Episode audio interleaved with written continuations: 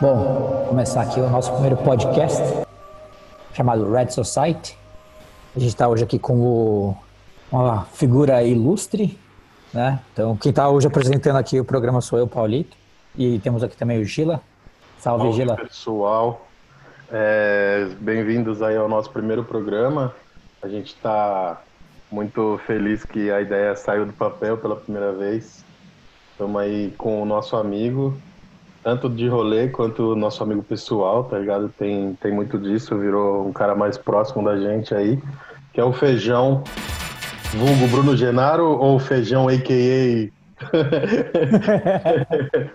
a ordem não vai alterar aí. É verdade. Então a gente tá num fuso horário maluco, eu tô em São Paulo, é.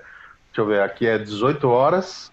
Feijão tá em Orlando, nos Estados Unidos, é uma hora menos. Mora menos. E o Paulito tá na Austrália, lá do outro lado do mundo, algum na... quase um quase 12 horas a mais na nossa frente. Tá no futuro. Tô no futuro já, já tô vendo o que tá acontecendo aqui. de ressaca, a gente nem foi balada. Né? Nossa, é muito cedo lá, deve ser 5 da manhã aí, Gugu? Não, 7h15 aqui. Aqui são 7h15 da manhã, então, do sábado, olha que maravilha. É, o nosso podcast, o Red Society, ele fala um pouco é, a, a, vertente assim para explicar o primeiro programa é, é, do rolê ao trampo, né? Do, das pessoas que a gente conhece na, no, nos shows, nos, nos, lugares que a gente frequenta ali desde que a gente começa a colar nas coisas e até hoje, como como foi, como é de, de lá até aqui. Assim, eu, eu tenho pouco menos de 20 anos de rolê, o Google tem um pouquinho mais. Acho que o Feijão é um pouquinho mais jovem que a gente. Então é mais ou menos nesse sentido, né, Gugu? na verdade, a, a, nossa ideia foi como o Gila expressou aí para vocês, né?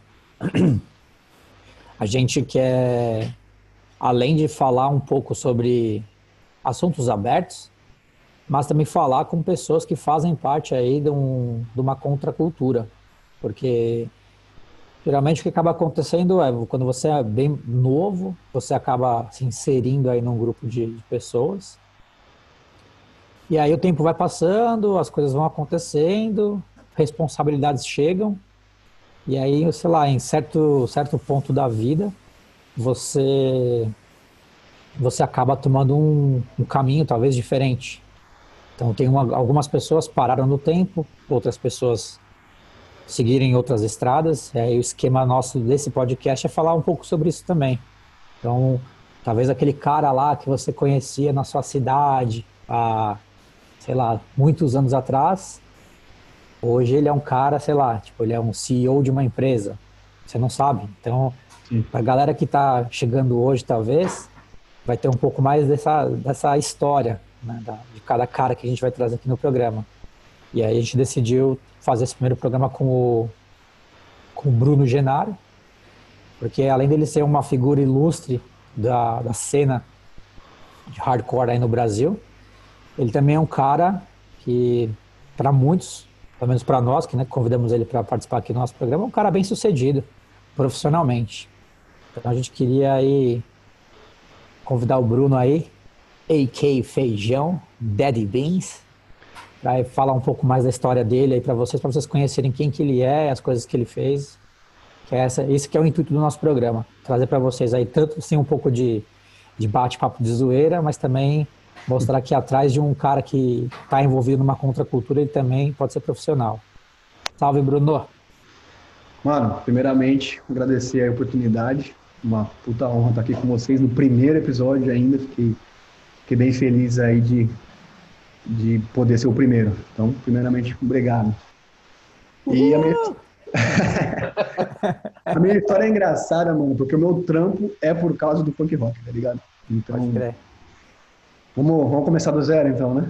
Por favor, quem é você e seu apelido e como, como começa toda essa história? Bom, então vamos, vamos desmistificar isso aí, né? Real Feijão é meu nome, muita gente não sabe, né? É Bruno Feijão Genaro. Olha. O pessoal fazia depósito para mim, ó, como que você coloca seu, seu apelido no, no banco? não, não. Eu não sabia, sinceramente. Nem eu sabia. Pra mim, era, pra mim era feijão, tinha alguma coisa aí no passado. É, na real, eu andava de skate, meu sonho era ser profissional de skate. Então eu falei, ah, eu vou usar meu sobrenome feijão aqui. Porque é foda que eu morava em Piracicaba.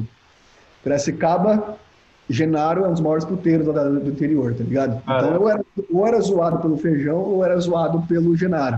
Aí eu falei, ah, mas zoado por zoado, já vou, já vou, já é meu apelido. Então, para não ser bulinado, você já entra no jogo, tá ligado? Então, tinha, na época de na época de Mirk, por exemplo, o pessoal, Mirk, de Orkut, o pessoal nem sabia que meu nome era Bruno, todo mundo conhecia como feijão. Pode crer. hora. Mas vamos lá. Mano, a minha história, vamos começar com o rock, né? Porque acho que foi ali que começou até o empreendedorismo. Como qualquer pessoa, acho que eu comecei ouvindo rock em geral, posso citar, tipo, comecei com, com Blink, Raimundo, Charlie Brown e por aí vai. E eu lembro que isso mais me marcou muito na terceira série. Tenho um irmão mais velho, dois anos mais velho, e os amigos dele já ouviam algumas coisas mais underground, mas eu tava no rock assim, e na terceira série, mano, eu já tinha. Eu comecei a fazer um fã-clube, né? O que, era o fã-clube na época? Meu pai era um dos únicos caras na época que tinham speed, na época, era, não era internet de escada, porque ele trabalha com tecnologia também. Eu ia lá, puxava toda a discografia do, do imprimia, história da banda, fazia isso com Blink, Raimundos, Green Day, Foo Fighters, Offspring, por aí vai. Aí eu ia pra escola, cobrava cinco de cada um, os caras tinham acesso a todo esse material. Maravilhoso! Na terceira série. Então eu já, eu já ouvi um som rock, né? Vamos chamar assim. É, uhum. Meus tios já era, tinha uma parada mais MPB, então eu ouvia ali um Paralamas, um Traje a Rigor e tal. E aí, mano, quando eu me envolvi com skate, mais ou menos com uns nove anos, assim, comecei a assinar revista Tribo, 100% Skate, e eu via direto lá as bandas alternativas, assim, os malucos de boicano e tal. Falei, pô, que louco isso aí, né? Foi ali que comecei a conhecer som, através de revista. Tá ligado? Hora, cara. E aí, tipo, esses amigos do meu irmão já ouviam também, ouviam Garage Fãs, Gritando HC, Blind Pigs, umas coisas assim. Eu, fui, eu, fui, eu entrei mais nessa, nesse punk rock, entre aspas, nacional, assim.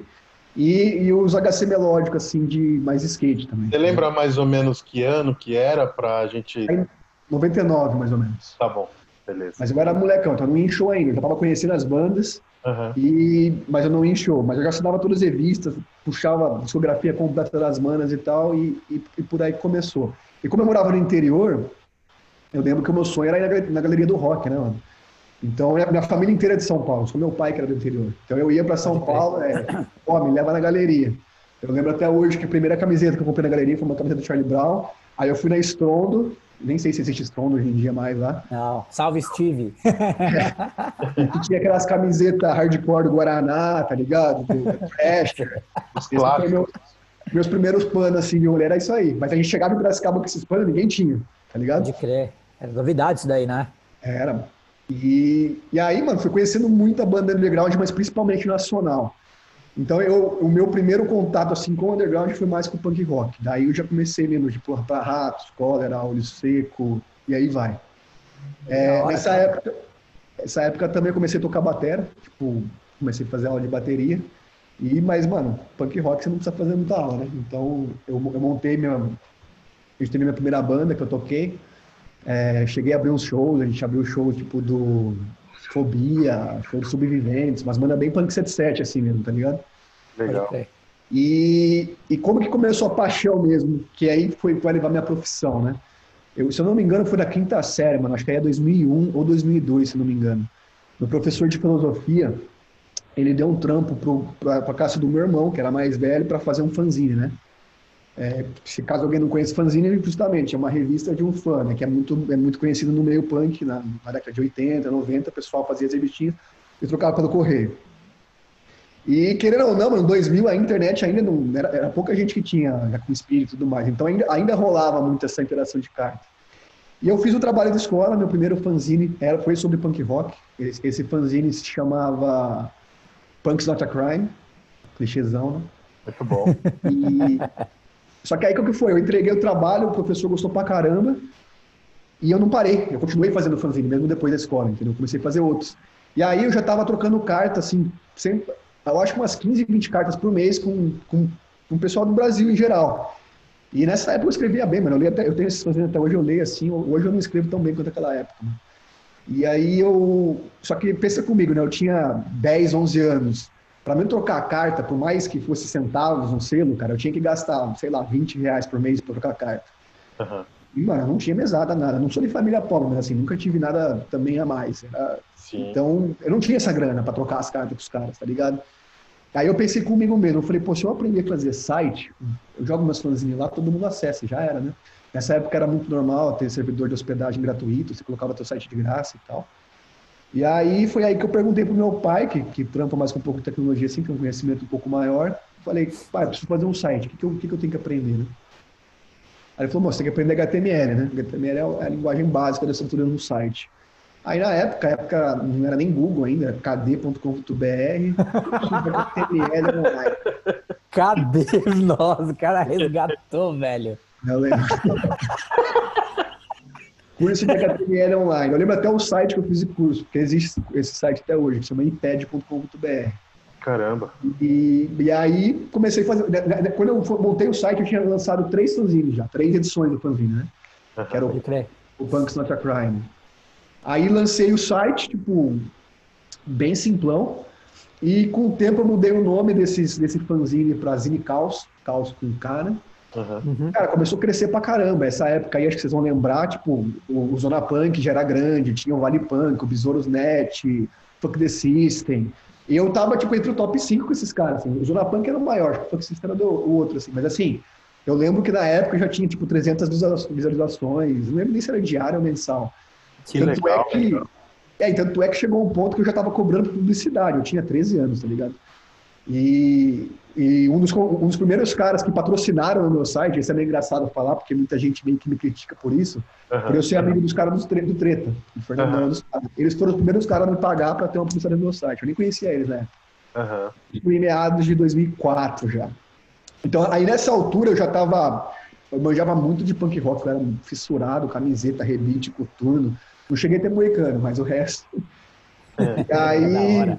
Mas o fanzine era bem anarco, assim, mano. Tipo, era anti-Nike, anti-McDonald's, anti-militarismo, anti-Estados Unidos. Tudo que eu vivo hoje aqui na época eu boicotava, tá ligado?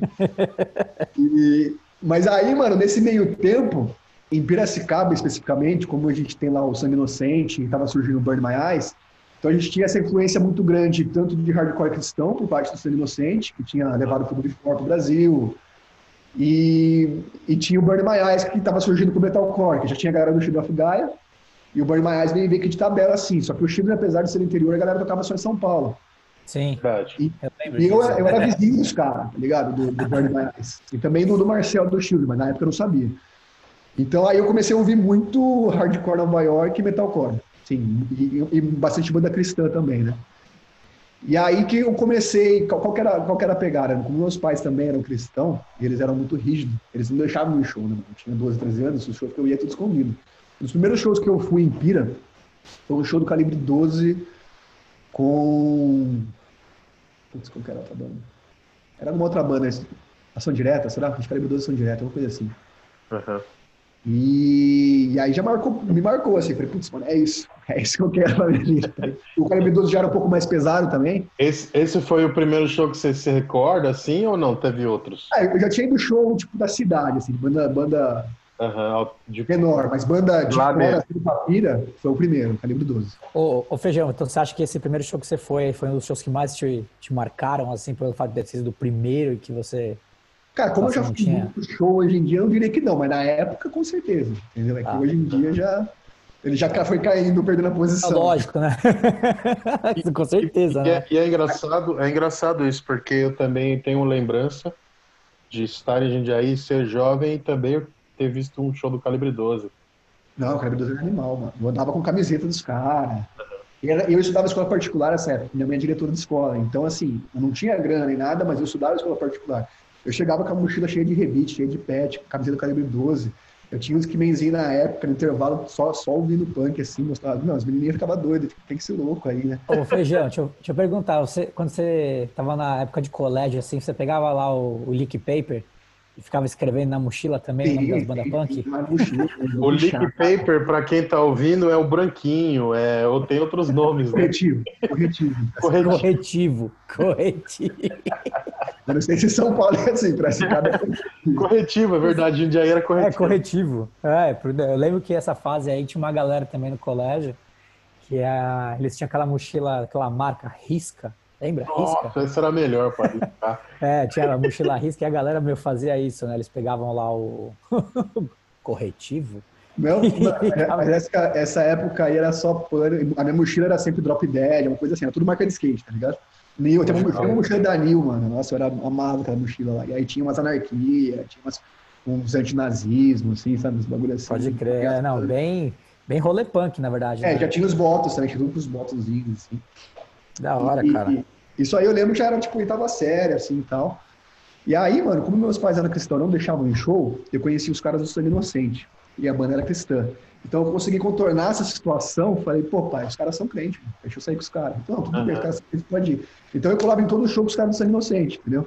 Entendi. E como eles organizavam muito show na época, foi aí que eu comecei a ganhar uma visão também de organização. Falei, ah, é assim que faz, tem que carregar som, tem que montar pau. Toda esse, essa logística aí eu aprendi muito com os caras do Sangue Inocente. Trabalhei com alguns outros caras antes também, tinha um, acho que não sei se você lembra, no interior tinha o da Laranja, da Laranja ao Caos, era Sim. uma produtora bem grande lá no interior. Eu lembro. Ah, eu não conheci. 2002. É, os caras faziam show todo final de semana, mas com banda tipo mais melódica, tipo Reitinho, Grade Fuzz, Fresno, que era pequeno na época, o próprio NX0. E eu também fiquei amigo desse cara, que mas depois ele sumiu do rolê assim, mas eu aprendi muita coisa com ele. Tinha um outro cara que fazia show também, que era o, que o Zé Fernando, aprendi muita coisa com os caras. Então, eu, eu sempre estava me envolvido com os caras que faziam o show. Uhum, e certo. saía de madrugada, colar cartaz na rua, com cola de polvilho, ficava tudo fedido três dias. A gente fazia muito isso, né? Legal. E aí, mano. Então foi assim que eu comecei a fazer site, só pra gente fazer uma conexão aqui com o meu trabalho. Mas é, vocês têm algum parênteses aqui, eu posso já entrar um pouquinho na parte que eu comecei a fazer show também, que acho que é uma relevante. Eu, eu acho que é tipo fazer é, assim, fazer uma relação justamente com isso, né? Porque você acabou fazendo o fanzine e para se, e se conectar com mais gente, você começou a fazer o site. De uma certa forma, você tinha o seu pai lá na sua casa que tinha um conhecimento que você conseguia tipo extrair dele. Mas pelo jeito que eu vi aqui, se você não tivesse conhecimento, você ia buscar, ia desenrolar da é. mesma forma. Né? Ele só falou a palavra-chave, HTML. Eu fui, eu fui é. sozinho, entendeu? Sim, sim. Só abrindo um parênteses, né? Eu, eu acho que o código-fonte desse site é zinicaus.com.br. Eu achei uns tempos atrás, eu coloquei no ar. Então, se alguém tiver curiosidade, zinicaus com k.com.br está no ar até hoje. A gente deixa o link aqui. É, essa aí já é a terceira ou quarta versão dele, mas é um site que você vê no rodapé lá, é um site de 2004, tá ligado? Legal. Então tem muita notícia. Mas o louco é que se você entra nesse site, você já vai ver que apesar de ser um site punk, tinha muita notícia já da Liberation, das verduradas, é, de hardcore Nova York e tal. Então já dava para perceber que eu tava. Não, eu larguei o punk, mas eu já tava meio que migrando assim mais pro, pro hardcore mais pesado, assim, entendeu? Uhum. E em termos de trampo, como eu falei, eu aprendi a fazer site aí. É, eu lembro que meu. Aí eu já comecei com 15 anos a fazer uns freelances. Eu lembro que o meu primeiro freelance eu fiz com um acampamento lá de Piracicaba, né? Que eu vendi meu primeiro site a 70 reais, eu tinha 15 anos. Só que 70 reais para um moleque de 15 anos, para mim era é muita. Sim. É dinheiro. grana. E... Mas aí é interessante falar justamente isso. Como eu tinha o site, esse site, o Zona Punk e tal, os caras sempre faziam um show de aniversário do site, tá ligado? Ah, eu lembro essas coisas. Eu falei, mano, eu vou fazer um show de aniversário do, do Zinicaus, tá? Aí eu acho que o primeiro show que eu fiz foi tipo Invasores de Cérebro, Fobia, fizemos Codra, depois era mais punk rock. Mas aonde que entrou no hardcore que vai conectar também com a minha profissão? É, tinha um cara em Piracicaba, que hoje ele também sumiu da cena assim, que chamava Bruno também. Ele, ele inventou um fest lá que chamava Piracicor. E aí ele fez a primeira versão, que foi com um queca de rato, talvez. E a segunda versão ia ser aquela turnê que teve em 2005, acho que vocês vão lembrar, é, do confronto contra a salida. Sim. Era o ah, tô ligado, eu lembro disso daí. Eu é, lembro. que o Tatá fez e tal. E aí, nesse, nesse fest, esse Bruno pediu minha ajuda para fazer o show. E eu eu falei assim, era meu primeiro show, entre aspas, grande, uma banda do Rio, uma banda da Argentina. Falei, vamos fazer. O show era dele, mano, mas na real, na correria, assim, eu praticamente fiz tudo. Eu falei, cara, tem. E eu lembro que nesse show, assim, muita gente da cena de Piracicaba, meus amigos falavam, mano, isso aí não cola em Pira, em Pira é só melódico e tal, não vai rolar, vocês vão tomar prejuízo, não sei o quê. Então todo mundo desmotivou assim, eu falei, não, vamos fazer. E foi um sucesso o show, tá ligado? Como naquela época era muito barato o show, eu lembro que era 7 reais pra entrar, a gente não tomou prejuízo. Devia ter colado umas 150, 200 pessoas, já no, no Benjamin Rock Bar, que vocês conhecem também. Pode crer. E foi ali o primeiro show, mano. Ali deu um estralo. Eu falei, mano, que louco. você fazer um negócio de. E, e eu, eu fiquei numa dúvida. Foi também. Você fez. Esse show estava conectado com o aniversário do seu site ou não? Essa parte eu me perdi. Não, mas se você vê o flyer, aparece no meu site como apoio e tudo mais. Eu tenho os ah, tá, aqui. entendi. Então, aí, nisso aí, eu já estava ficando amigo, eu já estava conhecido do Lib, do, do, Marcos, né? Que a gente, eu começava a fazer van para todos os shows, todos os shows que o Lib fazia do, depois do, do Caliban para cima. Sim. Eu fui vans praticamente para todos, e foi aí que eu fiquei amigo do Marcos, da Liberation. E aí foi na segunda vinda do Terra para o Brasil, ele entrou em contato com, comigo, né, para a gente fazer o Terra em Piracicaba, que era com o Bordo From Pen. E é, na época era um show meio caro para mim, eu tinha 15 anos, né? Então eu chamei os caras do sangue, eles, eles meio que abraçaram a parte financeira do show, eu ajudei toda a organização. E depois, mais pra frente, a gente fez também o, o Throwdown com o Lib. Só que aí, nessa altura aí, eu tava também já, eu já tava trocando de Zine Caos pra hardcore, porque eu falei, ah, mano, eu só falo de hardcore agora, praticamente não falo de punk rock. Foi aí que nasceu a Hardcore Pride. E existe até hoje, apesar de a gente não estar tá tão nativo. Aí... Qual ano que é isso que marca esse nascimento? É 2006 já. Nós em 2006 e começou em 2007. E aí, mano, aí, aí, virou história, assim, meio que para encurtar a parte de produção de eventos, porque a Hardcore Pride nascendo, o Sangue Inocente meio que foi acalmando as coisas, eles têm um estúdio para Piracicaba, então eu usava o som deles e tal, mas a gente fazia show praticamente todo mês. E aí foi que eu comecei a ficar amigo do Franco, amigo do, do Mateu na época, da Hurry Up, né, que fazia as coisas, conheci vocês, Phil Strong. E aí a gente meio que virou circuito ali, né? Todo mês tinha show. Mano. E era, assim, apesar de não ganhar dinheiro, a gente tentava lutar para empatar pelo menos, assim. Eu lembro dos dedos quais dinheiro, quais shows que deu dinheiro, assim. E, mas era isso que era louco. A gente, eu, eu, nessa época eu já estava trabalhando. Então, mais ou menos em 2007, eu entrei numa agência, né, para fazer site. Uhum. E, mas se você for ver todos os meus projetos paralelos para me aperfeiçoar na minha profissão, era tudo ligado ao hardcore. Eu já tinha um sisteminha online de como eu fazia a van para São Paulo, para as excursões do, da Liberation. Eu já tinha feito o um sisteminha, o pessoal se cadastrava, quem pagava dava um ok. Então o pessoal sempre mandava mensagem para mim, na época de MSN, assim, não, quem que vai na van para São Paulo? Eu já tinha feito o sisteminha e falava, vai entrar aqui e ver. Já estava quem era confirmado. Então, assim, tudo que eu fiz, assim, que me foi me tornando um profissional melhor, ele começou com, com o punk e com o hardcore né, no começo. Começou com, com o punk Santa Crime, depois foi o Zine depois foi o Hardcore Pride. Aí, apesar de eu já não ser mais um exine, era uma produtora de shows, mas o site a gente atualizava direto, tinha entrevista com banda e tudo mais. E aí eu arrumei meu primeiro trabalho, né? Que era uma, uma agência lá de Piracicaba, chamava Tríade. E, e aí, para mim, ficava mais fácil fazer show, porque eu tinha um salário, não era lá grande coisa, mas eu já, já tava, pelo menos já tinha um cash flow, assim, para poder fazer evento, que na real o evento foi sempre algo que eu gostei, né? Todo mundo me fala, o que você faz até hoje? Eu falei, cara, não é visando lucro. Se der lucro, legal, mas. Tem uma pergunta aqui. Você falou que você é, depois que você começou a fazer os shows em Piracicaba tal, que a meio que a Liberation começou a olhar vocês aí no, né, no interior com outros olhos, né? Como tipo rota de shows, né? Sim. Ah, qual foi, assim, né, na sua opinião, qual, quais foram os shows mais marcantes que você que você teve assim a sei lá, a produção, quais, quais foram os shows mais marcantes que você produziu no decorrer dessa sua caminhada aqui, assim, né? Sim.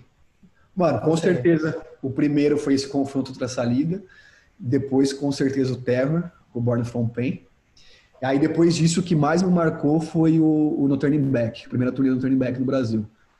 E, e teve o Nova Ética, que a gente, a gente fez o Nova Ética duas vezes. Uma até acabou a energia e tal. Acho que foi o Strong, tô conhecendo, não lembro se foi vocês ou se Strong que também foi brutal. E, mas assim, no, a, a, esse era o meu, meu gosto pessoal, né? Então a gente tinha um relacionamento também muito bom com o Confronto, que sempre ia, depois Norte Cartel, o Clearview, o Steel Strong. Achei essas quatro bandas, o Paura também, com o Questions, seis bandas, é as que mais tocavam no interior, assim, né?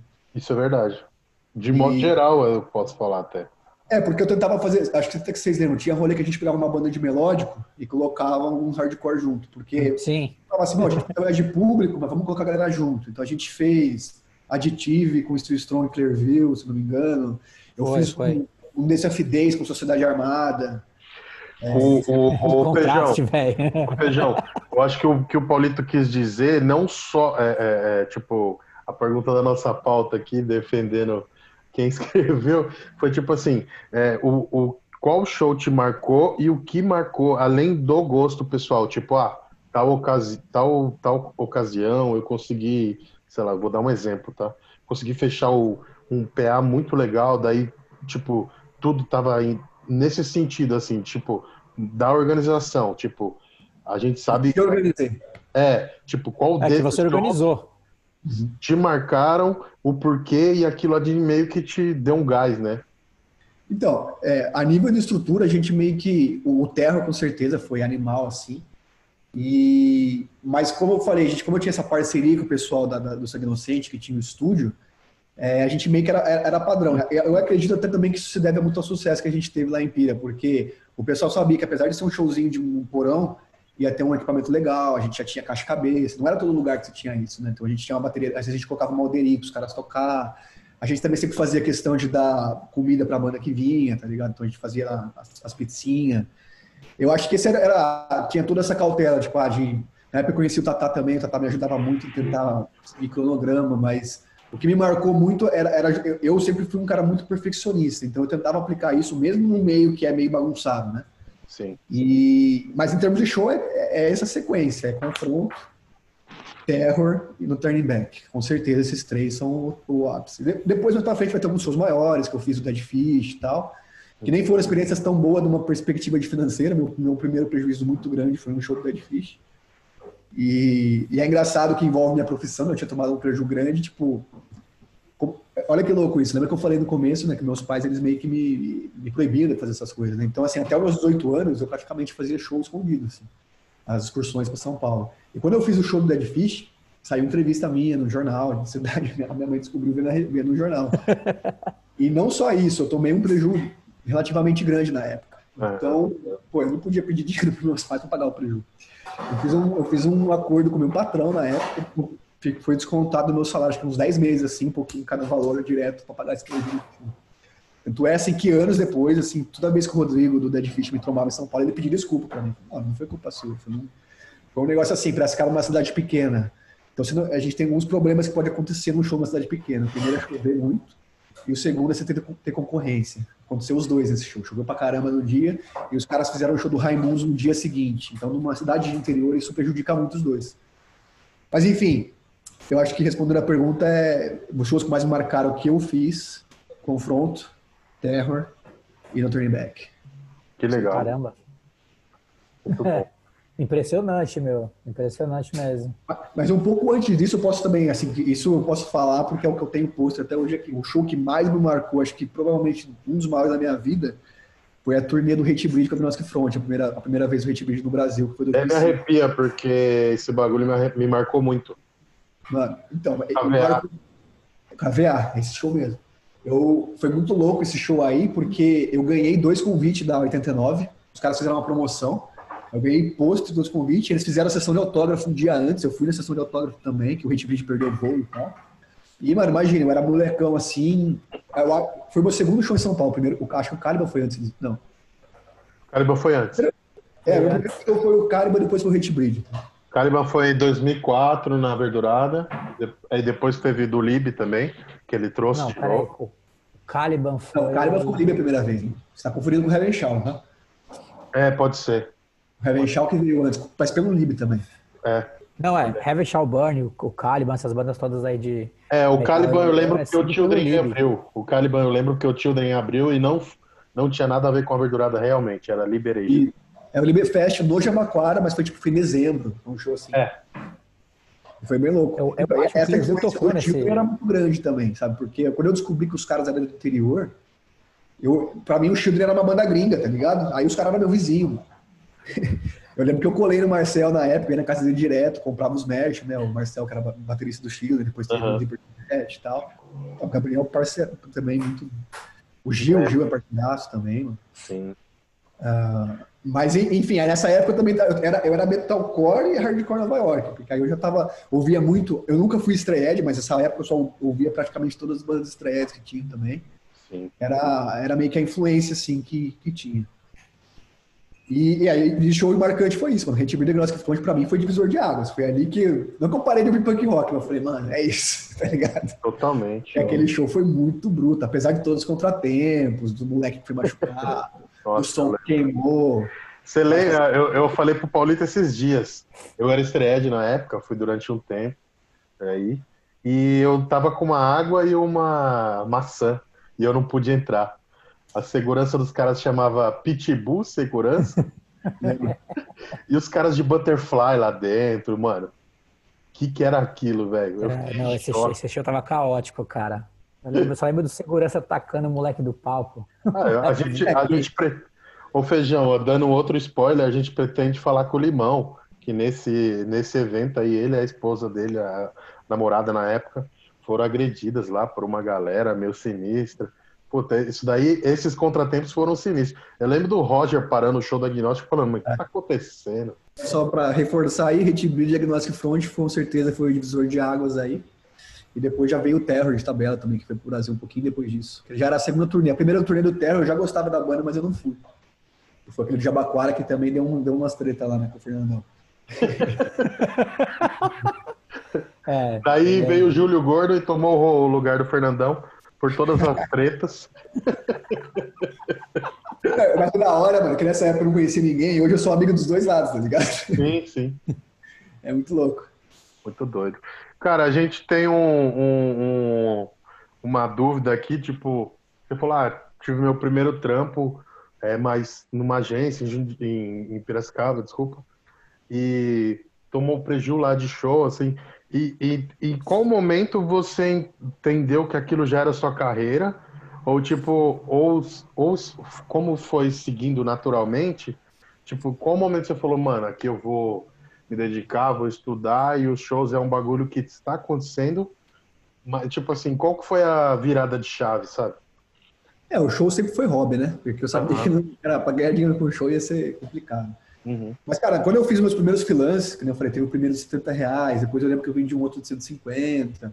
Aí eu já vi que eu já tá, né, quando eu arrumei meu primeiro trabalho, apesar de ser estágio, com os caras da minha idade, eu já tava não é um valor alto, mas eu já estava ganhando mais que eles. Então eu falava assim, pô, da hora, né, mano? Tipo, posso pagar minhas coisas, morava com meus pais, então não tinha muito custo nem nada. E tanto é que a minha faculdade eu banquei também, mas assim, era, eu vi que ali entrava dinheiro. E isso podia ia bancar as roupas que eu gostava de usar, CD, que eu fazia coleção, minhas, coisas, minhas peças de skate também que eu ainda andava nessa época. E então fazia sentido, apesar de eu gostar, fazia sentido porque eu estava vendo dinheiro, entendeu? Então para mim sempre foi muito claro. Eu sempre tive o lifestyle do hardcore, mas a gente tem que ser sincero, assim, era, era difícil, são pouquíssimas pessoas que conseguiram aí viver disso, né? A gente tem o, o Líbio, por exemplo, que conseguiu crescer nesse meio, mas é muito difícil. Dá para contar no dedo, né? Exatamente, e até, e até não é que ele está grande hoje porque ele acabou saindo do hardcore, se ele ficasse talvez ele não tivesse tão grande, né? É, concordo. Então a gente, a gente sabe que é uma cena, entre aspas, meio cruel, a gente gosta, a gente faz porque vocês tocam porque vocês gostam. Exatamente. O meu sonho mesmo organizando o show, assim, era poder pagar todas as bandas, mas, tipo, eu sempre deixava muito claro, se der, deu, se não der, eu pago. Eu sempre tentava assim, não, tem que tocar pelo menos. Talvez, pelo menos sem custo, né? Tipo, você, eu pago, eu pago para vocês a van, eu pago um van. Eu tentava deixar assim, as bandas mais confortáveis possível, porque eu sabia que era muito provável que não ia entrar um dinheiro para sobrar, entendeu? Mas sempre foi honesto. Mas sempre foi honesto nesse sentido. Aliás, em todos os sentidos. Não é porque a gente é amigo hoje que eu vou falar isso. Mas assim, eu comecei. Eu acho que o primeiro show que eu fiz que você, tá, que você já estava fazendo foi o, o que eu postei esses dias de 10 anos atrás. Que na época. Ah, o posit... Como que era o nome? Desculpa. Era o Steel Strong, Corleone. E era, era uma turnê que vocês fizeram com o Corleone, com o Steel Strong, não era? Não, teve, teve o do Corleone Strong, mas eu não estava na banda ainda. A turnê que a gente fez com Clearview. Fire Smoke Tour. É, foi, foi meus primeiros shows. Que eu tocava baixo no Corleone, porque o Corleone teve mil formações, fiquei amigo do Grilo e eu entrei no baixo na época. E do Clearview eu, eu só, só conhecia. Hoje é, é irônico que a gente, eu toco no Clearview, o Corleone acabou. Mas, tipo, a lembrança que eu tenho é o Grilo falando, mano, vamos aí que é o feijão, o cara é firmeza, não sei o quê. E foi exatamente o que você falou. Você, tipo, você falava assim, mano, eu consigo isso, isso e isso. E chegava Sim. lá e era isso garantido, irmão. Tá ligado? É, essa era, era a ideia. sempre isso garantido. A minha mentalidade é assim, se der prejuízo, eu vou pagar os caras, então eu tenho que ter o dinheiro guardado, entendeu? Sim. Isso aí sempre foi muito do, do, meu caráter, assim, tudo que eu faço na vida. Mano, se eu tenho um compromisso, eu vou até o final. Teve show que eu fiz que eu já sabia que ia tomar preju.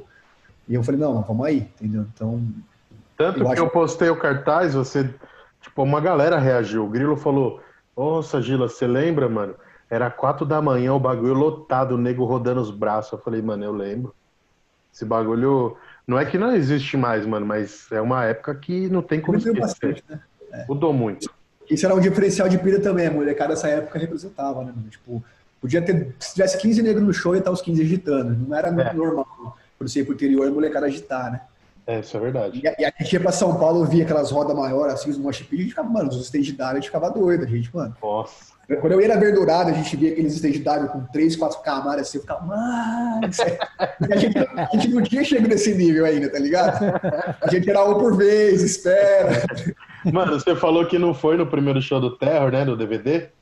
No segundo dia do Terror, eu, eu era magrinho, né? Não tava dessa, dessa figura aqui. Eu pulei do, do PA, mano, e eu quebrei o nariz daquele vocal fortão do Noiva Ética, mano. Nossa. Nossa, mas tipo, não foi maldade nem nada, né? Tipo, moleque. é o que você falou, mano. Moleque emocionado de Jundiaí, você é louco. Queria fazer o que a molecada fazia. Eu do Hit Breed, velho. Imagina no Hit Breed, aquele mosh pit gigante. Eu lembro, falei, eu lembro até hoje, mano, na hora que tocou Don't Say, assim, falei, não, nessa aí eu vou entrar, que eu fiquei esperando o show inteiro. Aí ia lá, dava duas rodadinhas de braço, ia fora pra apanhar, tá ligado? Mano, eu lembro do Fernandão gordão, mano, gigante, pulando do palco, assim, ó, maluco. É, falando de marcar, isso foi uma coisa que me marcou tudo também, velho. A primeira vez que eu tinha visto uns caras careca, gigante, tatuado, uhum. de skin lá, isso aí me marcou muito. No interior a gente não tinha muito disso também. Ou, não, ou a gente não tinha acesso, né? Era um é. negócio meio segregado. Segregado é, né? Mas era meio entre eles. Sempre. É. Depois, alguns shows que eu fazia, começou a colar uma galera, e alguns já foi se tornando amigo, a gente fez 25 Tá Life depois também, colou uma carecada aí que, que ficou mais normal, assim, mas assim, no, no Hate Breed foi a primeira vez que eu... Paulito, da conexão que o, que o Feijão falou, que ele fez, ele acabou colocando Piracicaba dentro do circuito, assim, você lembra, tipo, qual foi seu primeiro contato com feijão? Tipo, se você. Porque vocês eram da Liberation uma época, né? É, não eu lembro do Paulinho lá, no Orkut, velho. Eu lembro que ele tinha uma foto pulando assim, nossa, mano, que esse maluco louco aí. King, é, King é, pô, era, King era, King, era. E tinha os fotos do Orkut, e ele falava, ele falava bonito, escrevia bonito, debatia, tá ligado? A gente sempre olhava isso de fora. Nossa, eu não, eu não tenho essa memória do Paulito. Eu lembro dele dos shows, mas de, online não tenho essa memória. Aí eu tenho, bastante. Você lembra, no... João? Paulito era aí. Não, quando eu conheci o Paulito já era ícone, assim. Eu lembro que. Não, era, era, era porque eu lembro de, de conhecer e falar, puta, já ouviu o Good Intentions e tal. Só que o André, ele só cantava, assim, sacou? Ele não. O André. Eu acho que eu não cheguei no Paulito do Intentions. Eu acho que eu cheguei, não cheguei. É, que isso aí é ah, do Rio. O Clearview abriu o show do Caliban e o São Paulo tinha sido campeão. É, eu, lembro, é. eu lembro que eu fui no show Paulino com a camisa de São Paulo. Eu falei, ah, mas os caras são paulinos também. Pô, pode crer, cara. Nesse dia que teve o show do Caliban, a gente colocou a bandeira do São Paulo no. É. Nas caixas, do, nas caixas de som, velho. Foi, foi isso Nossa, mesmo. Primeiro nessa... foi esse dia aí, mano. É, nessa Caramba, época foi assim todo mundo da banda era São Paulino. Então, na verdade, tipo, era. Quem tocou nesse show foi eu, aí o, Daniel, né, que não, não, não, toca mais, o Silveira, do One True Reason, que ele era baixista, e aí, e aí o Marcelo, que tocava bateria no Preston. Pode crer. E aí, e aí foi verdade. Esse dia o São Paulo foi campeão. E aí eu lembro que eu levei lá as bandeiras do São Paulo e coloquei nos, nos PA. Outro bagulho que me marcou, foi isso aí, mano. Eu, eu, lembro que eu toquei nesse dia, com, eu nunca vou esquecer, cara. Eu toquei com a camisa da TAM. Eu tinha uma camisa da old school do, do Que legal, mano. Então foi 2005 mesmo, que o São Paulo foi campeão em 2005. É, foi 2005 isso aí. Final do ano, exatamente. Exatamente. Que legal. 2005. E, e, voltando à pergunta, quando que vocês se conheceram, tipo, em Pira mesmo?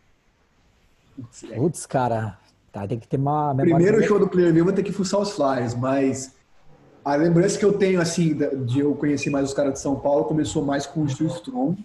Eu fiquei amigo do Atos, depois do Chaveiro. Os moleques faziam mó corre, né? Tocava direto. É, e foram eles que meio que introduziram pra galera. Aí eu conheci o Grilo, aí eu conheci o Paulinho. Então eu não lembro exatamente quando, mano. Uhum.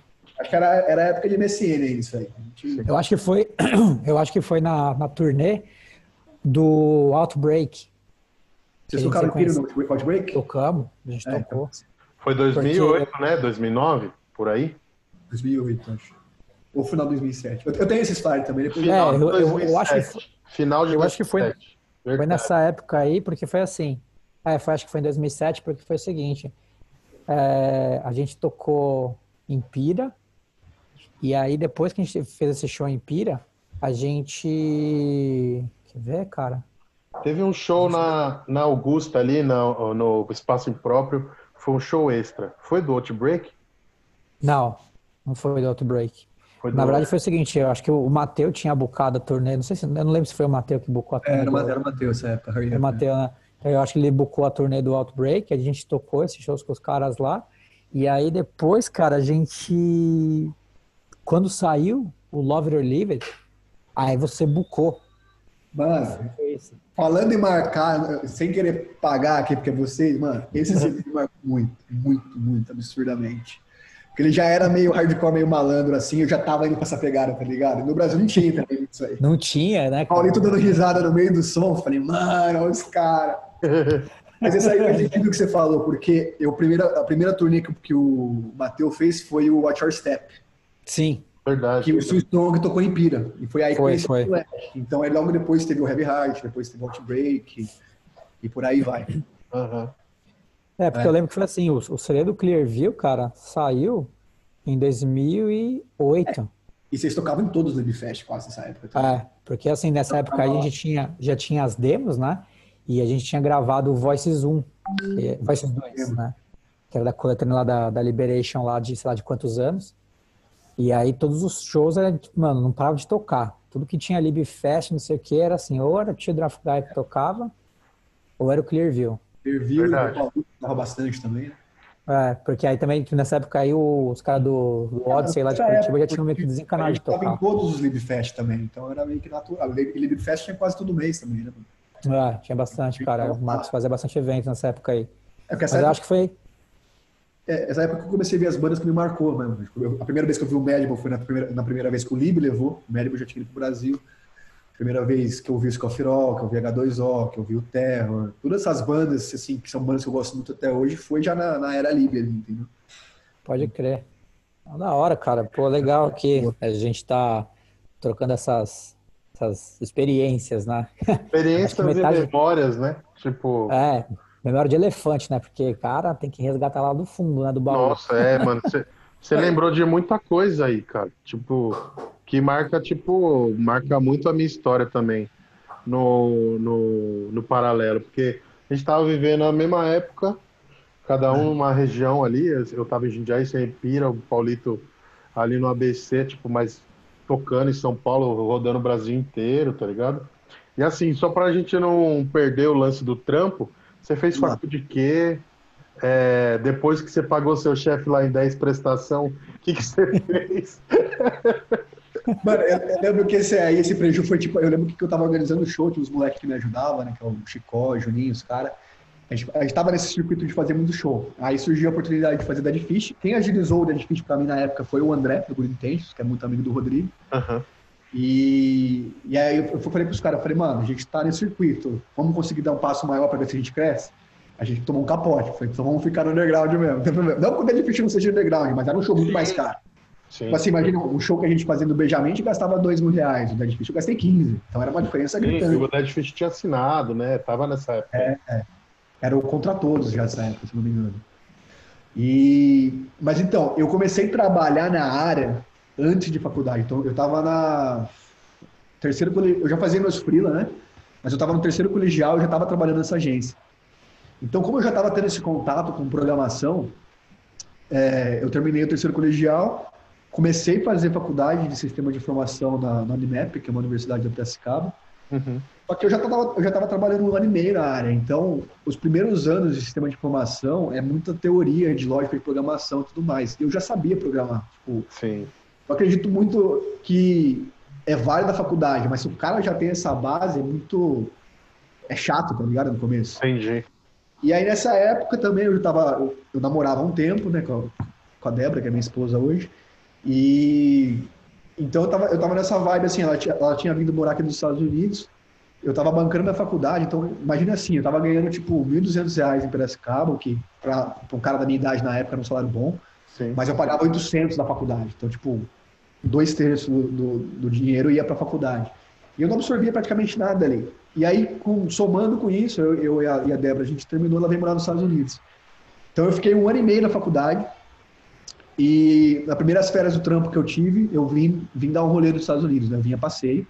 Foi a primeira vez que eu tive contato com os Estados Unidos e, é, e, acho que é da hora falar isso também, assim, porque todas as áreas da minha vida, se você for ver, né, por ironia do destino, era os Estados Unidos que comandavam. Então, quando eu era moleque, eu adorava basquete. O basquete era aqui. Depois comecei a andar de skate. O de skate, a maioria era aqui. Comecei a ouvir punk, hardcore, era tudo aqui. Então, eu já tinha, aí eu já tinha deixado um pouco de lado esse punk 77 anarco que eu tinha e já tinha falado, pô, quero morar lá um dia, tá ligado? E aí, depois que a minha, que a minha mina foi embora, eu vim para cá uma vez a passeio, que foi em 2010 já. Foi quando eu peguei o primeiro show gringo, também acho que é legal falar que marcou muito. O primeiro show gringo que eu vi aqui foi o show do, do Cruel Range, do Backtrack. Que legal. Eu vi Cruel Range Backtrack num dia em Tampa, e no outro dia eu fui para Jacksonville, eu vi o First Blood com Evergreen Terrace, né? Evergreen Terrace. E o, aquele. Que uma outra banda da Europa, mano. Enfim, foi dois shows que também. Foi a primeira vez que eu tive contato com a cena gringa. E aqui foi muito louco quando eu cheguei, porque, mano, uma coisa que é, não sei se, acho que no Brasil tá, não sei como tá hoje, mas assim, no Brasil a gente tinha um mosh pit assim, mano, e a roda abria, o pessoal agitava e assim, tentava não se bater, né? Cada um na sua, e quando se batia, muitas vezes dava briga no Brasil. Quando eu cheguei aqui, mano, era todo mundo se focando. Eu falei, caralho, velho, não dá briga o bagulho. Eu achei muito insano isso. E é assim até hoje aqui, vocês verem os vídeos de hardcore, é o pessoal, uhum. eles, eu até não gosto muito disso, mas o pessoal acha que tem que fazer questão de bater no outro. Senão, pra eles é normal, né? Parece É a minazinha tá agitando, o cara vem e dá uma abraçada nela. E às vezes em quando dá merda, dá, mas no Brasil, assim, eu lembro de muitas vezes ir no hangar, no Libfest, e ver briguinha por causa desse tipo de coisa. O cara acertou a mina, a mina de não sei quem. Isso me marcou muito aqui, esse diferencial. Falei, pô, aqui é mais normal. Não que eu concorde. Mas, eu sim, sim. Mas, é normal. mas dava para fazer esse paralelo, né? Do normal de lá e do normal do Brasil, né? Do é, normal isso, daí onde você tá. Isso foi outubro de 2010. Tá. Eu, vim, eu, eu mudei para cá em 2011. Eu, eu, colecionava CD e eu batia a rolo de DVD com os, os, caras da galeria. Então eu tenho até hoje uma coleção aqui dos 400 DVDs, só que a maioria é pirata, tudo gravado. Caramba, que doido. E os caras que forneciam pra galeria, a gente trocava, entendeu? Então eu tinha acesso muito, na época a gente assistia muito o Hellfest, o Furnace Fest, o New England e tal. E, mano, o Terror era uma das bandas que sempre nesse festival era a mais, assim. Então o Terror também foi muito marcante para mim nessa época e até hoje também. Uma das bandas que eu mais gosto de ver. E. Daí eu. Puxa, daí, só, desculpa, só voltando, você falou que, que os, o, o que te marcou quando você foi no show em Jacksonville foi o, o lance da, de como a galera agitava, né? E a estrutura. a estrutura. Cada banda tinha sua batera, trocando tudo, todo mundo caixa cabeça. Eu falei, caramba, agora você entende o que é diferente isso aqui. Né? Uhum. E era show pequeno também, showzinho de 50 pessoas. Só que, e outra coisa também que marcou que era show de dia de semana. Tipo, no Brasil, principalmente no interior, não tinha show de dia de semana, né? É, Nem em São que... Paulo direito rola isso. É, o Terror, o Terror foi bem pro dia de semana, mas foi rara a exceção. É. É, isso coisa que marcou aqui, que é show de dia de semana, estrutura e, o, e os moleques agitando, era, foi, foi, foi bizarro. Assim. Então, mas, mas, com certeza quando você foi pro, os Estados Unidos, com certeza tinha o lance da sua ex-mina, ou, ou que virou sua esposa, tinha a primeira vez nos Estados Unidos, o, o país que com certeza aqui para mim também influenciou muito tudo que você falou, eu concordo. E, e o lance de. Com certeza você viu as datas de show para calhar tudo, né? Sim, eu falei tudo. Eu tava, eu tava na, eu vim, eu vim pra Orlando, né? Mas eu tava vendo o show em Nova York. Eu falei, ah, eu vou estar tá lá já. Eu não tinha essa noção que era extremamente longe Orlando, Nova York. Mas eu peguei o que deu. E foi bem louco. E isso, é, se você for parar para ver, é uma distância de curto muito tempo. Isso foi em outubro de 2010. Eu já voltei para o Brasil decidido a vir morar aqui. Eu já tinha falado, não, já era. Então eu voltei, tranquei a faculdade, pedi as contas do trampo. Aí, acho que vocês, vocês tocaram no Raison Diesel, né? Então eu fiz aquela sequência de quatro shows em janeiro, fevereiro, março e abril de 2011, que foram os Final Fest, que foram os shows... Ah, a gente tocou. É, a gente, você que fez a turnê, né? Eu, eu, eu não toquei, mas eu lembro de desses shows. Eu não vi também, mas eu lembro desses shows. Foram quatro shows animal. O primeiro foi o Confronto, em janeiro. Em fevereiro foi o Razel Days, né, que o, que o Paulito trouxe. É. Que é o que ele ajudou Foi, foi, foi, foi, foi fevereiro, mano. Slow Dazzle foi demais, velho. Aí eu, eu fui no show de São Paulo, na, na, na balada que você tinha lá, lembra? Na, como chamava lá? K-Club. K-Club, é. Eu fui nesse rolê também. Esse palpito. Aí, em março eu fiz um fest de 10 bandas, então era tipo Paura, Sangue Inocente, Question, toda Gold Good Intent, toda a galera. Deixa e eu, eu fechei o último show com Providência, né? Com Tá. Providence. deixa eu fazer uma pergunta. Quando você, quando você fez o lance do Final Fest, dos Final Fest, você estava esperando alguma documentação? Você, tipo, ou você tinha. Ah, minha passagem está marcada para tal data. Então daqui até lá eu já tranquei a faculdade mesmo, estou trampando, ou parou de trampar. O que, que você fez nesse, nesse, nesse período aí? É, eu fiquei trabalhando até o final para ter a grana, né? É, fiz acordo lá para pegar o seguro-desemprego na época, que não era muita coisa, mas o dólar era dois também, não era, não era tão pesado. Mas eu organizei o show justamente, a ideia era ter uma- um mês de distância em cada um deles para dar certinho a data de ir embora. O último show, que foi o com o Bote Cartel, Processo Suburbano e o Providence, foi uma semana da minha viagem. Então foi a despedida mesmo ali. Certo. E uma coisa que a gente fazia em Pira de vez em quando também, que acho que até vocês pegaram pegar, a gente, eu, se eu fazia um show no sábado à noite, eu alugava uma chácara de sábado para domingo. Aí o pessoal ficava lá. É, Então a isso daí nós gostava bastante. Isso daí. A gente fazia mais bagunça lá. Né? Ai, saudade! Quem viveu, viveu. Quem viveu, viu. E aí eu mudei pra cá, né, mano? Então, assim, na parte do meu trabalho, eu trabalhei três anos nessa agência no Brasil. Foi meu primeiro contato a nível profissional com desenvolvimento, programação. Uhum. É, e mudei pra cá. Então, se, se você for pensar assim, eu vim pra cá sem, é, sem diploma, porque eu não cheguei a terminar a faculdade. Meu inglês era muito ruim, muito ruim. Eu lembro da turnê do Terror no Brasil, assim, eu organizando no show querendo falar com os caras, eu não sabia falar. Eu entreguei pro cara, eu ficava, yeah, tava só, yeah, yeah. É igual eu no This is Hardcore. Mano, legal. E No aí, dia, no, rapidão, no dia do, do coisa lá, do, da, do band da Krishna, como é que chama? Shelter. Do Shelter. Daí tinha um monte de Hare Krishna, tanto que uma hora que eu tava lá vacilando, igual o Henrique, dando rolê, a mulher parou e falou assim, você é da onde? Eu falei, ah, sou do Brasil. Daí ela falou assim, por que que brasileiro é tão feliz? Mano, me deu crise de riso, eu não consegui responder. E ela falou, ah, eu entendi, obrigado. E saiu fora. trabalhando tudo bom, mano. Não, mas eu acho que a gente tem que, a gente vai chegar nesse assunto porque também é legal. Dos Sim. poucos shows que eu fiz depois que eu vim pra cá, Então você cara- tem 10 anos de, de Orlando, você, você foi pra Orlando e tá até hoje. é, vai fazer 10 anos agora ano que vem, em abril do ano que vem. Caramba, velho. E, e então, just, vamos, vamos entrar um pouquinho no trabalho, mas aí eu volto depois que eu comecei, eu voltei a fazer show depois de anos, que eu fiquei muito Claro. tempo sem Brasil. né? E, então, cheguei sem diploma, sem inglês, e também não podia trabalhar legalmente, né? Eu vim como turista, Uhum. Aí depois eu, eu, eu troquei o visto para estudante, fiquei estudando três anos aqui. E aí, por um erro de comunicação, erro de informação, eu, eu, eu achei que eu já ia pegar meu documento, parei de estudar, não deu certo, eu acabei ficando legal aqui três anos. Então, Certo. foi, esse foi o motivo que eu fiquei seis anos aqui no Brasil. Tipo, os três primeiros anos eu estava estudando, os outros três eu fiquei legal aqui. Eu tinha que Tá. esperar sair minha documentação para poder voltar pro Brasil.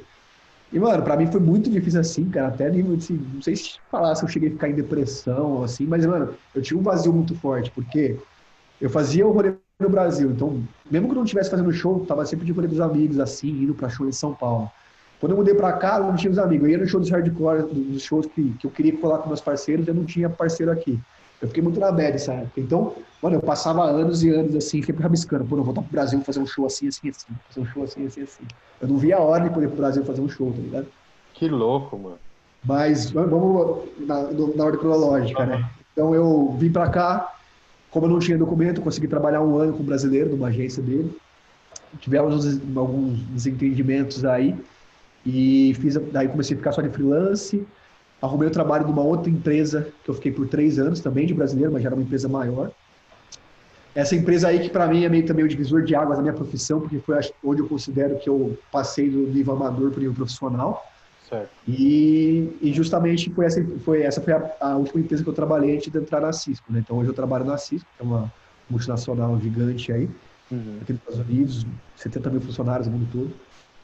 E, mas essa empresa que eu, eu, eu agradeço até hoje, eu falo que ele me deu condição de trabalhar na Cisco hoje. Né? E, então, trabalhei três anos nessa empresa, estou há quatro anos na Cisco, quatro anos e meio. E nesse meio tempo para cá também, assim, até no nível que você falou assim, de estar bem sucedido, uma coisa que eu ah, acabei fazendo muito aqui, como eu já estava no, eu cheguei no nível, eu, eu, eu, me especializei em algumas linguagens, em alguns frameworks, eu comecei a prestar consultoria. E foi aí que também a, a Cisco me deu uma, uma, um suporte financeiro muito bom, também de benefício, mas eu comecei a fazer um dinheiro extra aqui fazendo essas consultorias, né? Então, o que é consultoria? Justamente eu, eu chegar numa empresa e falar, ah, você está precisando de ajuda com isso? Eu ajudo os caras a fazer algo específico, mas eu não sou funcionário deles. Então, é tipo um PJ no Brasil, entendeu? Uhum. E foi aí que meio que minha vida mudou a nível Isso financeiro. sem largar o seu trabalho principal, que é, é dentro da Cisco. Paralelo. Que a Cisco eu trabalho remoto. E, e como eu vim dessa cultura de agência, só para vocês entenderem, agência é muito, é muito cliente, é muito trabalho, é muito rápido, é muita coisa para entregar. Uhum. A Cisco não é uma agência. Né? Uma, a, a, gente faz as coisas para eles. Então, é bem mais devagar o processo lá. Certo. Eu comecei assim, ver, pô, eu tenho tempo sobrando. E, então foi um negócio bem natural, até porque meu patrão sabia que no começo eu fazia os freelancers por fora e ele não ligava. Uhum. Então acabou virando, hoje em dia, sim, é, meu dia é bem ocupado entre os dois, entre a Cisco e esses trabalhos em paralelo. Mas é isso que me dá uma, uma, uma condição assim melhor para eu poder fazer lazer, assim, a viajar e tal. E outra, né? Foi o que você falou, você estava fora do Brasil, você tinha tempo, o tempo livre de coisas que no Brasil você estaria ocupado, né? Ou se divertindo, ou criando algum show, ou indo em algum show. Então, acho que é, naturalmente, tipo, você pegou o tempo que você tinha ali, livre, que dá para ver que você é inquieto, e, e transformou isso em trampo ainda. Tipo, aqui era diversão e barra vezes trampo, barra trampo, e aí você tornou o negócio rentável de uma certa forma. E também, mano, o que aconteceu? Quando eu cheguei aqui nos Estados Unidos, eu queria ir em todos os shows que você imaginasse. Então, no primeiro ano, eu já fui no, eu fui no Black and Blue, eu fui no This is Hardcore. E eu não tinha grana quando eu cheguei aqui. Uhum. Imagine, eu lembro, o meu, o meu primeiro This is Hardcore, pra você ter noção, eu, eu não tinha dinheiro pro hotel, eu consegui juntar o dinheiro. Mentira, eu fui de carona com o pessoal aqui da Flórida, um americano, eu não falava inglês, então imagine, 16, 17 horas de carro, eu sem falar nada o tempo todo. Uhum. E aí a gente ficou lá e, tipo assim, fomos, fomos em cinco no carro. A gente ficou num hotel que era quarto com duas camas de casal, então cabia dois. Eu dormi no chão, tá ligado? Caramba. Mano, engraçado, engraçado que você falou, ó, 16 horas sem falar, sem falar a língua. Eu viajei para os Estados Unidos com o Henrique. Mesmo ele falando português, você não entende nada. Então é a mesma coisa. Não, mas ela, a, a, menina queria falar comigo assim, eu pedi para ela escrever no Google Translate, assim, tá ligado? Caramba. Era foda. Mas foi meu primeiro desastre. Deixa eu fazer uma pergunta aqui, você fazendo aqui um parênteses, né? É... Fala pra gente aí, cara, quais assim, né? Agora que você já, você já mora no país, né? Você já tem a residência no, tá nos Estados Unidos. Quais foram, cara, as maiores dificuldades que você enfrentou? Né? Porque, assim, tudo bem que você tem. Você chega num país sem falar o idioma, tá? Mas para você, né? Isso daí já é um lance um pouco mais pessoal para cada pessoa. Sim. Quais, quais foram as maiores dificuldades que você enfrentou aí no começo? Cara, eu, acho... Ô, Feijão, eu tenho um, eu tenho um, eu tenho um, um, uma coisa em cima disso. É, eu também morei no interior, então a gente, quando ia para São Paulo, achava que tava, sei lá, que nem a primeira vez que eu fui para Nova York, falei, mano, isso aqui é muito maior do que eu imaginava. É, isso também impactou quando você foi, tipo, puta, eu sou um menino do interior do Brasil. Estou Sim. aqui, tipo, no, na pergunta que o Paulito fez. É, eu tive mais essa sensação quando eu comecei a trabalhar na fui para Califórnia. Comecei para Califórnia direto, eu falava, nossa, mano, saí de Piracicaba, tô na Califórnia, né? Porque Orlando, querendo ou não, Orlando é muito famoso por causa da Disney, mas assim, é, não é uma cidade grande, é uma cidade bem tranquila, então o que mais impactou quando eu vinha passeio aqui, com certeza, rua bonitinha, rua asfaltada, sem buracos, carros novos, era, era isso aí. Uhum. Mas em termos de dificuldade, foi o que eu mencionei no, agora há pouco, né? Eu fiquei muito na deprê no começo por, por falta de amizade. A língua era uma barreira para fazer amizade também. Eu ia nos shows sozinho, então não é aquele negócio, nossa, viu aquela banda, não tinha que compartilhar. Era na época que eu estava começando o Instagram, então já estava postando umas coisinhas assim. Mas e foi aí também que começou uma outra paixão na minha vida, foi nessa época, porque como eu eu morava num condomínio, tinha uma academia na frente. Então, imagina, eu não sabia falar inglês, eu não tinha nem o que comecei a fazer. Eu era super magro também, vocês lembram, né? É. Comecei a treinar. E hoje eu sou apaixonado, assim, por academia até hoje. Então, foi também um outro... Foi, tipo, por, falta de ter o que fazer aqui. Eu, eu trabalhava, estudava, mas eu, eu queria treinar, treinar, treinar acabou meio que virando lifestyle, assim, também, essa parte de... Você treinava ouvindo Hemogenin, Hemogenin... Ou não? É só Red Bull, Esse é um clássico. Clássico. Não, o, o, primeiro, o primeiro cara que falou de bomba pra mim na época foi o Fernandão. Não era nem bomba, né? Eu lembro que ele. Uhum. Eu, lembro que eu fiquei mó feliz assim, de ficar conhecido dele, amigo dele, assim. Ele já tava grandão na época. Ele, não, mas tá muito magro. Toma um Zemidrol aqui, não sei se você lembra do Zemidrol. Nossa, pré-hormonal. Pré-hormonal da muito tempo atrás, óbvio. Eu, eu, eu não manjo nada. O primeiro cara me introduziu isso.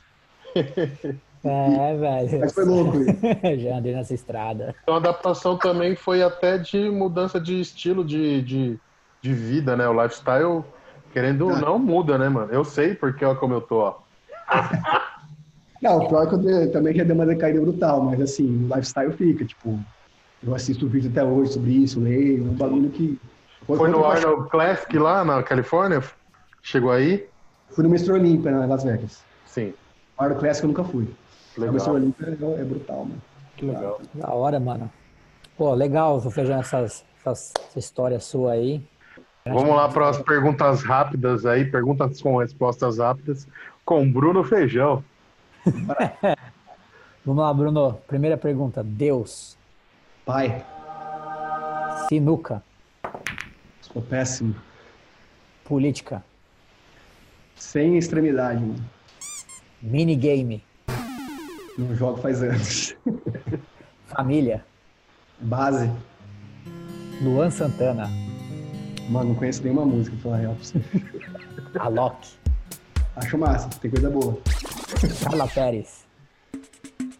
Era uma loura gostosa, não lembro mais. não lembro mais. Covid. O bagulho é sério, mano. Green Card. Verdade. Hermes e Renato. Base. Escola. e o Elon Musk. Presente e futuro. Ratinho. Ratinho era baixaria, né, mano? Não lembro e aí, pra gente fechar aqui, ó. Jornal Nacional. Mano, só pegava Globo em casa na época, eu que assistia, mas é. Informação barra manipulação, vamos dizer. Globo, né? Da hora, da mano. Hora. Muito obrigado, Feijão. É, a gente aqui para fechar, mano. Você quer falar de alguma coisa que a gente não falou? Você acha importante? Hoje você, você tipo, era o Feijão, você é o Bruno Genaro.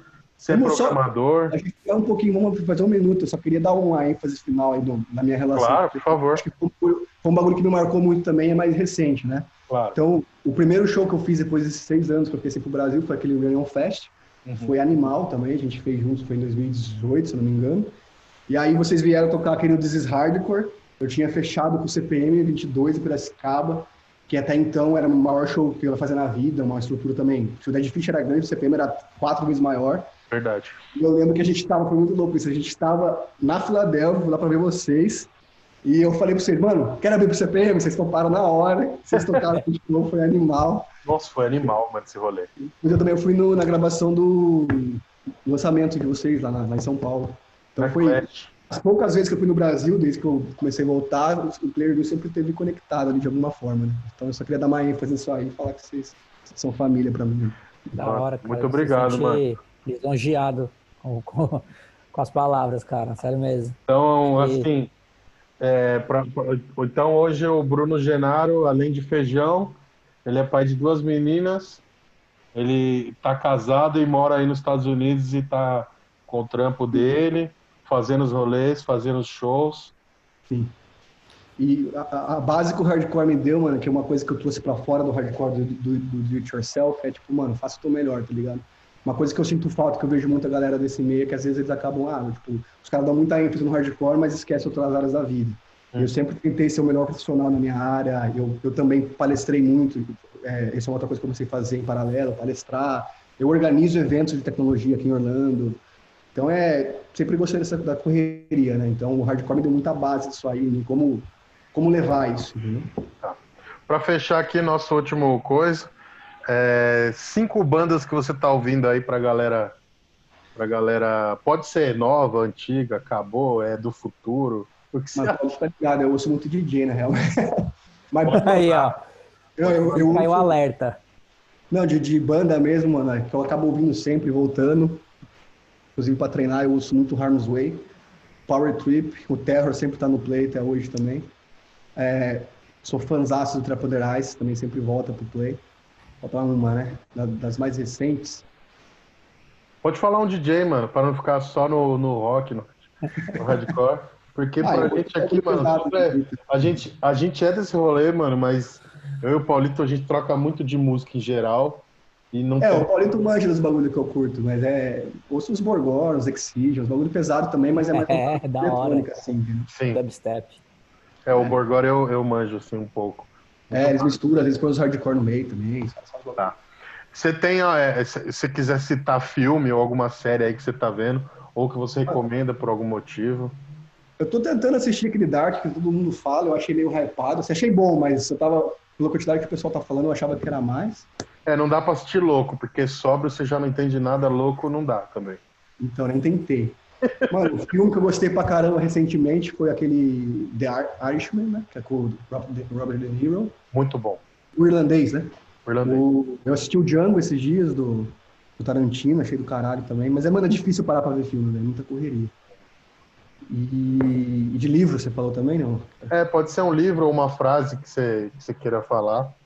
Mano, leio, eu, tô, eu tenho pandemia, assim, eu tenho lido bastante. O livro que eu li, é, que eu gostei muito recentemente foi o.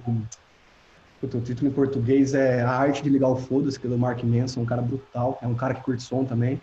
Eu li o Stillness is the Key, que é de um cara chamado Ryan Holiday, que é, é bem assim, não, eu não vou dizer que é autoajuda, mas é um bagulho também que te, te ensina a lidar com diversos momentos. Eu estou lendo atualmente a biografia do, do Elon Musk, né? Feijão, obrigado por ter participado aí da entrevista aí. Acho que foi um momento aí produtivo para todo mundo, tá ligado? Valeu, e mano. A gente queria aí que você deixasse sei lá, uma, uma mensagem para a galera que está ouvindo esse programa, porque posso dizer assim que, meu, grande maioria talvez não te conheça pelo fato de você estar tá morando hoje fora do país, mas quem te conhece sabe aí a, a história que você criou. Você também foi um dos pilares fundamentais aí para ter uma cena no interior de São Paulo. Eu arrisco a dizer que se não fosse você, muito do que, que acontece hoje no interior talvez não teria nem acontecido, né? Eu digo interior de São Paulo. E é isso. Obrigado por ter participado. E agora manda uma frase pra gente. Uhum. Eu agradeço, mano. Satisfação total tá aí. É... Mano, a mensagem que eu gostaria de deixar é interessante também, porque até assim, a, a cena que tem Piracicaba hoje eu nem conheço muito, mas muita gente me fala isso também. Mas mano, é, é justamente tipo, acreditar no, você assim e faz acontecer, tá ligado? Um dos motivos que eu comecei a fazer show, da porque todo mundo tinha banda, eu tinha banda também, mas todo mundo queria tocar. Eu falei, mano, todo mundo quer tocar, mas ninguém quer fazer o rolê, entendeu? Foi assim que eu comecei a fazer e, e assim, eu acho que tem a questão, organização e tal, mas é, mano, qualquer um faz, tá ligado? É só ter força de vontade e vai atrás. E se você aplicar esses mesmos conceitos que você faz no Do It Yourself, fazendo um evento em outras áreas da sua vida, mano, seja um relacionamento, seja um trampo e tal, a tendência é dar certo, tá ligado? Ver que você faça um bagulho honesto assim e, e vai pra cima, tá ligado? Acho que é. Famoso rala que rola. é isso, Feijão. Muito obrigado pela sua participação também. Quero agradecer aqui. É o nosso primeiro programa. A gente tem muita coisa ainda que a gente vai se adaptar. Começamos com um cara que é nosso amigo, que é um cara que é do rolê da música, que a gente se encontrou até fora do país. Cascamos o bico junto, mano. Foi maravilhoso. E também lembrar que tem muita gente que está aí, sei lá, você deve estar tá beirando os 30, igual a gente, aí o Paulito ali, que estamos beirando 10 a mais quase. Mas, tipo, tem muita gente que, ah, eu, eu, eu era disso, eu fazia parte disso, e ver que mesmo você estando em outro país, você estando com a sua família, você estando focadão no trampo, não sei o quê, tipo, você continua se fazendo parte disso, se importando disso, usando o seu tempo livre para é uma coisa que tá no seu no, na sua pessoa, tá ligado? Porque tem, a gente ouve, ah, não, o hardcore para mim é um passado, ou isso uhum. daí foi, foi uma fase da minha vida, não sei o quê. E a gente não tá aqui, eu, pelo menos eu não, não, não, não é o intuito falar, pô, o hardcore é minha vida, não sei o quê. Mas se não fosse o hardcore, a gente nem aqui estaria trocando ideia, para começar. A gente conhecendo isso, é isso. Tá ligado?